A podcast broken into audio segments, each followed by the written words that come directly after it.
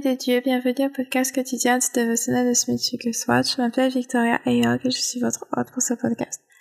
Merci beaucoup de vous rendre disponible aujourd'hui pour écouter cet épisode. Et sans plus tarder, nous allons commencer par la prière. Seigneur éternel Dieu Tout-Puissant, te remercions pour ta parole. Que ton Esprit Saint dirige cette séance à cet instant afin que nous, que ta parole que nous écoutons, que nous la comprenions, qu'elle transforme nos vies, qu'elle stimule notre foi, nom de Jésus-Christ, ton Fils, nous te prions. Amen.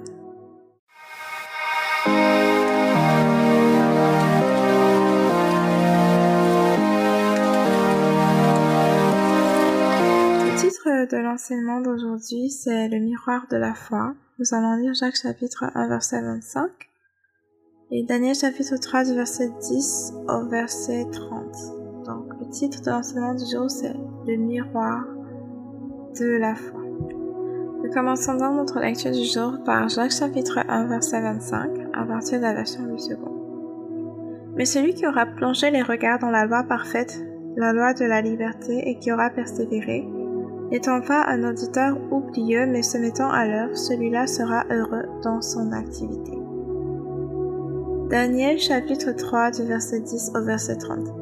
Tu as donné un ordre d'après lequel tout ce qui est tout ce qui entendrait le son de la trompette, du chalumeau, de la guitare, de la sambuc, du psalterion, de la cornemuse, et de toutes sortes d'instruments devrait se prosterner et adorer la statue d'or, et d'après lequel quiconque ne se prosternerait pas et n'adorerait pas serait jeté au milieu d'une fournaise ardente.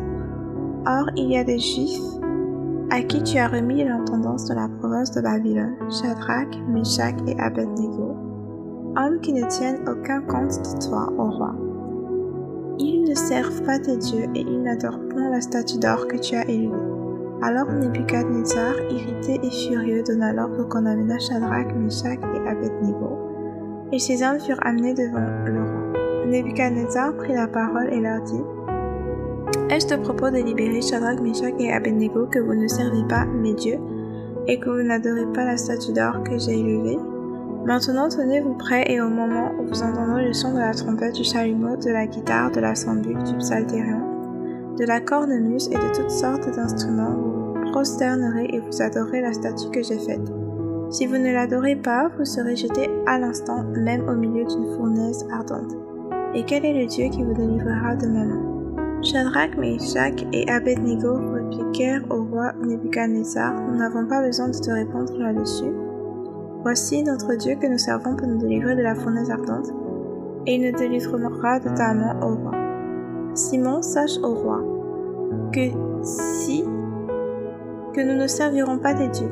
Sinon, sache au roi que nous ne servirons pas tes dieux et que nous n'adorons pas la statue d'or que tu as élevée.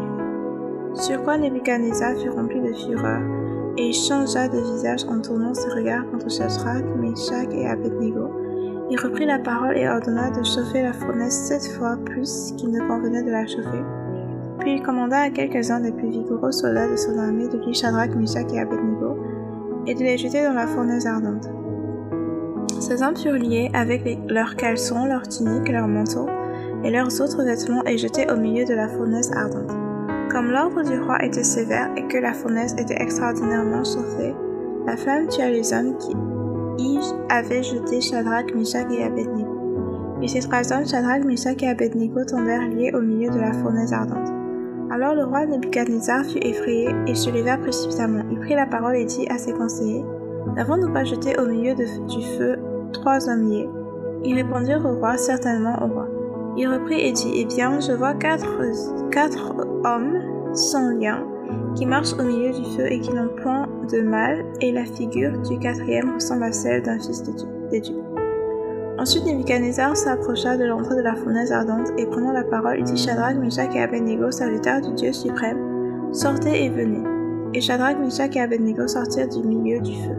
Les satrapes, les intendants et les, gouverneurs et les conseils du roi s'assemblèrent, et ils virent que le feu n'avait eu aucun pouvoir sur les corps, le corps de ces hommes que les cheveux de leur tête n'avaient pas été brûlés, que leurs caleçons n'étaient pas endommagés et que l'odeur du feu ne les avait pas atteints. Nebuchadnezzar prit la parole et dit Béni soit le Dieu de Shadrach, de Meshach et d'Abednego, lequel a envoyé son ange et délivré ses serviteurs qui ont eu confiance en lui et qui ont violé l'ordre du roi et livré leur corps plutôt que de servir et d'adorer aucun autre Dieu que leur Dieu.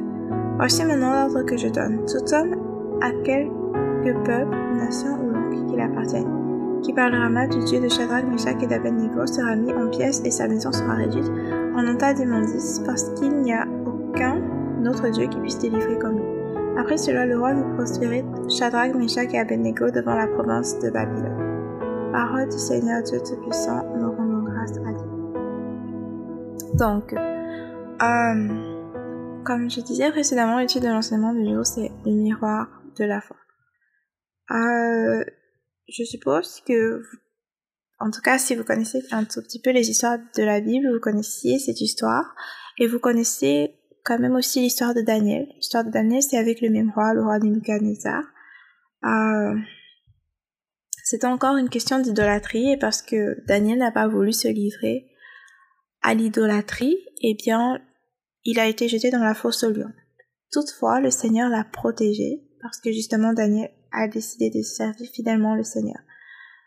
Pour le roi, c'était plus un test, sa foi était plus expérimentale qu'autre chose. Par contre, pour Daniel, il était sûr, il était certain. Et dans le même cas, Shadrach, Meshach et Abednego, eux, ils étaient certains du Dieu qu'ils servaient. Ils savaient qu'ils servaient le vrai Dieu. Et ils n'avaient aucune intention de se corrompre, aucune intention de se souiller, aucune intention de désobéir à la parole de Dieu. Et ils étaient prêts même à perdre leur vie pour cela. Au point où ils disent clairement que même si Dieu ne les délivre pas, c'est hors de question pour eux qu'ils servent des faux dieux. Donc, euh, déjà, c'est un très bel enseignement sur la persévérance. De nos jours, il y a tellement de chrétiens qui ne sont pas prêts à endurer la persévérance, et je ne parle même pas au niveau de violence physique, de menaces de feu, de meurtre, mais je parle même de choses basiques comme, par exemple, les... quelqu'un te demande quelle est ton opinion sur le sexe hors mariage. Mais c'est clair que ton opinion, c'est que c'est désobéir à la parole de Dieu, tu es contre. En tant que chrétien, c'est ce que tu dois dire. Mais certains chrétiens, par peur de la persécution, par peur qu'on les, qu'on les étiquette, par peur qu'on parle mal d'eux, préfèrent faire plaisir aux autres et dire, oh ben moi je sais pas, euh. Ou par exemple, on te demande qu'est-ce que tu penses de l'homosexualité, tu es une figure publique chrétienne, tout le monde te connaît parce que tu prêches l'évangile, tout le monde te connaît parce que tu chantes des chants chrétiens. Et puis on te demande à la télé qu'est-ce que tu penses de l'homosexualité? Et tu dis je ne sais pas. Ou tu dis carrément chacun doit avoir le droit d'aimer qui veut aimer. Mais sérieusement Donc tu balances la parole de Dieu à la poubelle, tout simplement pour maintenir ta réputation, alors que Daniel était prêt à être jeté dans une fosse au lion pour ne pas désobéir à Dieu, alors que Shadrach, Meshach et Abednego ont été prêts à être jetés dans une fournaise ardente, alors qu'il y a plein d'apôtres plein de disciples du Seigneur qui ont été persécutés et tués parce qu'ils ont refusé de renier Christ et toi tu renies la parole de Dieu publiquement parce que tu veux maintenir ta réputation. Attention, Jésus a dit que ceux qui vont le confesser devant le monde, il va aussi les confesser devant son Père et que ceux qui l'auront renié, il va aussi les renier. Et renier Christ, ce n'est pas juste te lever un matin et dire que tu renies Christ, c'est par étapes pour un bon nombre de personnes, ça commence par questionner la parole de Dieu. Est-ce que c'est véritablement la parole de Dieu? Est-ce que je peux vraiment y croire? Est-ce que je peux vraiment... À partir du moment où tu ne crois plus en la parole de Dieu, tu n'as plus aucune raison de croire en Christ. Et un bon nombre de leaders chrétiens qui se sont retrouvés à annoncer plus tard qu'ils ne croyaient plus en Christ, moi je prenais quand même le temps d'aller lire leur histoire et ça commençait toujours par est-ce que véritablement la parole de Dieu est vraie? Est-ce que véritablement je peux croire en cette parole. À partir du moment où le diable arrive à te faire douter de la crédibilité de la parole, eh bien plus rien ne tient. Parce que si, la parole n'est pas vraie, tu n'as aucune raison de croire en Christ, tu n'as aucune raison de vivre, de lutter contre l'immoralité sexuelle, tu n'as aucune raison de vivre une vie pieuse, de vivre une vie qui obéit au Seigneur, parce que de toute façon, est-ce que l'enfer existe? Quand tu commences à questionner la parole de Dieu, c'est aussi comme ça que tu commences à t'éloigner. nous devons avoir une foi ferme comme Daniel, comme Shadrach, comme Meshach, comme Abednego, qui savaient qu'ils devaient tenir ferme, qu'ils devaient obéir au Seigneur, qu'ils ne devaient pas se livrer au péché ou à l'idolâtrie, ou manger de la viande sacrifiée aux idoles, ou quoi que ce soit qui n'allait pas glorifier le Seigneur, et qui savaient que c'était la vérité et qui ont décidé de tenir ferme. Et regardez comment ça se termine. Voilà le roi de Nebuchadnezzar qui reconnaît que le Dieu qu'il sert est le vrai Dieu. Donc, on, ne réalise pas le mal qu'on est en train de faire quand on choisit de ne pas tenir ferme pour la parole de Dieu, de ne pas défendre la parole de Dieu, de ne pas défendre Christ. Parce que parfois, ces personnes même qui nous persécutent, à travers la manière dont on décide de tenir ferme, ça peut les amener à réaliser, mais attends, je suis dans l'erreur, je vais croire en Christ, je vais croire en ce Seigneur, je vais me renseigner sur lui, et leur vie changer. Il y a tellement d'histoires, si vous allez lire les histoires des personnes qui ont été décapitées pour Christ, tuées pour Christ, vous allez voir qu'il y en a plein de ces histoires où, quand on finit de tuer la personne qu'on persécutait pour Christ, la personne même qui assistait à la tuer ou qui l'a tué dit tuez-moi aussi parce que je choisis de croire en ce Dieu. Si quelqu'un peut donner sa vie tellement il est convaincu par rapport à ce Seigneur, c'est le Dieu que je veux servir. Donc, quand on renie Christ, on ne se rend pas compte du nombre de personnes à qui on fait du mal, parce que si on avait tenu ferme, il y a des personnes qui, à travers cela, auraient, auraient compris, par exemple, ou auraient été plus curieux par rapport à notre Seigneur, ou qui auraient carrément donné leur vie au Seigneur parce qu'on aurait tenu ferme. Regardez Saul, il participait à persécuter les chrétiens, mais finalement, le voilà qui a donné sa vie à Christ et qui, euh, en plus d'avoir donné sa vie à Christ, il a écrit une bonne partie du Nouveau Testament pour dire que on doit tenir ferme. On doit continuer de prier pour ceux qui nous persécutent et se dire que Dieu peut changer leur cœur, Dieu peut toucher leur cœur pour qu'ils finissent par se plier à la volonté du Seigneur et croire en lui. Mais si nous sommes lâches, si nous abandonnons, comment est-ce qu'on peut encore témoigner de Christ? On doit apprendre à vraiment tenir ferme. Donc, la parole de Dieu demeure d'éternité en éternité. C'est Psaume chapitre 90, verset 2. Sa parole ne peut pas faillir. Sa parole est vraie. Et lorsque nous nous reposons sur sa vérité, nous allons obtenir des résultats puissants. Nous avons vu ici l'histoire de... Nous avons parlé de l'histoire de Daniel, nous avons vu aussi l'histoire de Shadrach, Meshach et Abednego. Ils ont décidé de tenir ferme sur ce que le Seigneur a dit. Et c'était quelle parole C'était sur quelle parole qu'ils tenaient ferme? Le Seigneur a dit, vous n'aurez aucun autre Dieu que moi. Et ce n'est que sur ce disons ce verset, qu'ils ont décidé de tenir ferme, et malgré les obstacles qui se sont placés devant eux. Ils n'ont pas été comme des personnes qui ont lu la parole, qui l'ont écoutée, mais qui l'ont oubliée face aux obstacles. Ils ont décidé de tenir ferme. Donc, c'est la même chose qu'on doit faire. Quand la situation se présente, quand l'obstacle se présente, quand l'épreuve se présente, on tient ferme, tu choisis, tu, même si c'est un seul verset. Le verset a dit, euh, le verset a dit de s'abstenir de la fornication tu décides que tu tiens ferme sur ce verset. Peu importe qui te tente, peu importe qui te propose quoi que ce soit, peu importe les tentations, peu importe, tu décides que non et non et non. Et parce que tu vas tenir ferme au Seigneur, tu ne sais pas combien de vies tu peux changer à travers toi qui as choisi de tenir ferme au Seigneur. Ou par exemple, quel autre verset est-ce que je vais prendre? Tu ne voleras point. Tu travailles dans une entreprise où tout le monde vole, tout le monde arnaque. Et quand tu poses des questions, on te dit, oh c'est le business, c'est le business. Mais toi, en tant que chrétien, tu sais que tu ne peux pas faire cela. Donc qu'est-ce que tu décides de faire? Tu tiens ferme sur la parole de Dieu et tu refuses de désobéir.